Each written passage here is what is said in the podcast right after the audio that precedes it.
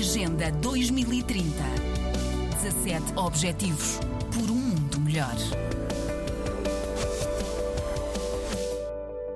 Léo e Albertino estão sentados na areia, em frente ao quadro verde velhinho, debaixo da árvore.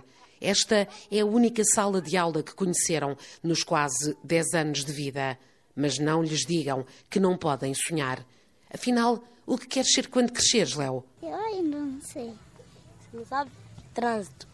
Tu já sabes? Vais ser polícia de trânsito? Sim, É. Gostas, gostas assim de dar ordens? sim. Dentro de dias, os dois meninos e os colegas vão passar a sentar-se lá dentro, nas salas da nova escola quase pronta, diz orgulhoso o diretor Emílio Fazenda. É, para nós é, é uma benção. Agradecemos o projeto que nós fez isso, juntamente do Serviço Digital e a Direção Provincial de Educação. Ao todo, quantas crianças estudam aqui? Aqui temos 846 alunos que nós temos aqui, a nível da escola. Temos eh, sistema de dois turnos, de manhã e à tarde. Eh, temos aquela barraca onde entra duas turmas de manhã, duas turmas à tarde. E o maior número de alunos estão debaixo das árvores.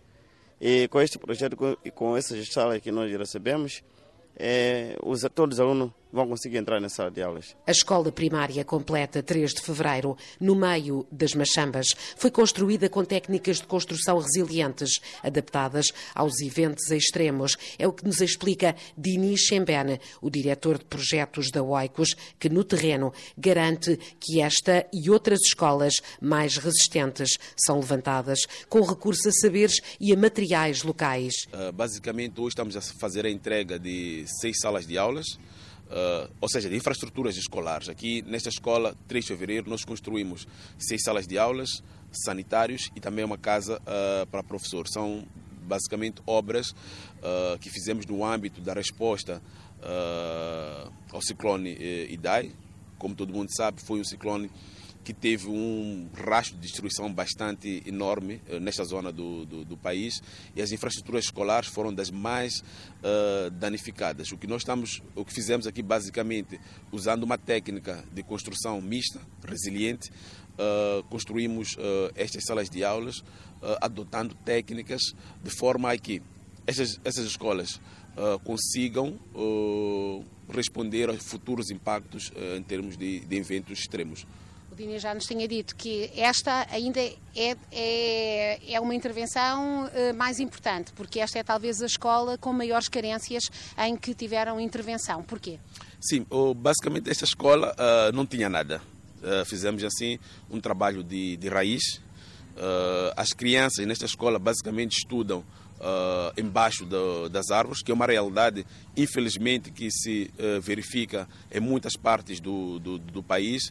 Então, basicamente, essas infraestruturas vão servir para eh, os estudantes, mas também para os próprios eh, professores, não é? Porque muitas vezes a gente olha eh, para a questão das salas de aula, sim, são extremamente importantes, melhora todo este processo de ensino e aprendizagem, mas também temos verificado que os professores não têm tido condições de alojamento condignas. Então, este projeto acaba sendo um projeto mais amplo, olha para as salas de aulas, mas também olha para o melhoramento da, da, da, da condição do- do- dos professores.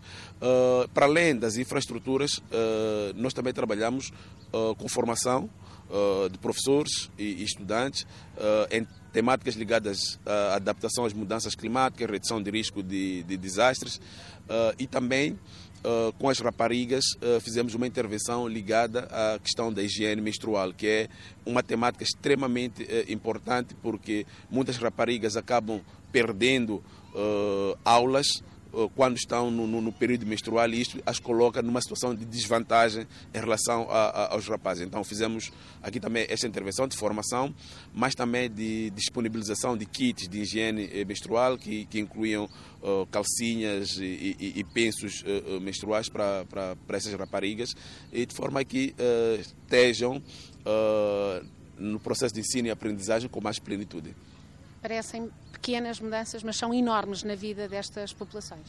são, são, são bastante são bastante nós estamos aqui a trabalhar com uh, comunidades extremamente eh, vulneráveis uh, mas é, é, é gratificante fazer este trabalho porque há uma participação enorme por parte da, das comunidades muitas dessas escolas como esta em, em- em que estamos são escolas que surgiram uh, por uma grande vontade por parte dos pais encarregados de educação. As pequenas infraestruturas estavam aqui, sim, precárias, mas tinham sido construídas pelo esforço da própria comunidade. Então, uh, trabalhar com esta comunidade, fazer uma estrutura, digamos, resiliente, melhorada e também fornecendo para a comunidade todo um, um, um treinamento uh, para que não só uh, sirva para a escola, mas também que possam replicar nas suas próprias casas e tenham também casas resilientes que uh, respondam melhor a, futuros e, e impactos de, de, eventos extremos é, extremamente é, gratificante. Temos sim uma, uma infraestruturas uh, eh, plantadas aqui, mas também temos muito mais conhecimento que a comunidade adquiriu durante este processo. Foi um processo extremamente participativo com uh, a participação de artesãos locais, uh, pais encarregados de educação, membros dos conselhos de, de, escola. Então foi, foi um processo, acima de tudo, participativo. E, e então, a Oicos, como é que entra aqui? Que apoios é que teve esta escola? Bom, a OICO está a trabalhar neste projeto em parceria com, a Unicef. A OICO recebe fundos do, do Unicef para a implementação deste, de, deste projeto.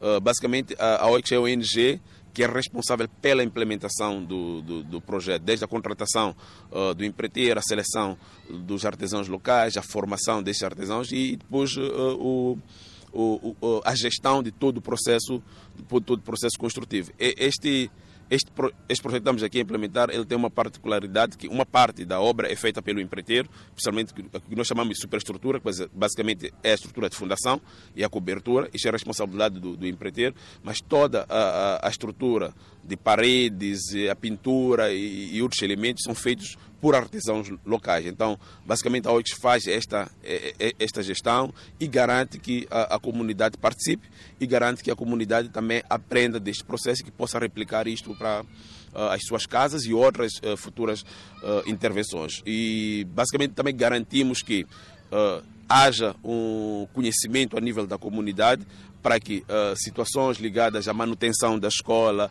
à reabilitação, caso seja necessário, seja feito localmente. Eh, ser feito localmente. Então é por isso que há aqui todo um, um envolvimento da direção da escola, envolvimento do, dos pais encarregados de educação através do conselho de escola e também de artesãos locais, cujo trabalho diário desses artesãos é mesmo fazer construções a nível da comunidade. Então eles saem daqui com as técnicas, aprenderam novas técnicas, aprimoraram uh, as técnicas que, que, que já que, que já uh, basicamente nós estamos a trazer aqui, uh, digamos que coisas de outro mundo são o, o, tipo de construção que a comunidade já faz, mas uh, respondendo desta forma a questões específicas que tornam as infraestruturas resilientes. Então, assim é como nós aplicamos, como selecionamos material, como é que nós aplicamos esse material uh, e, e, que técnicas uh, de construção nós, nós adotamos. Então, é, é mais esse processo.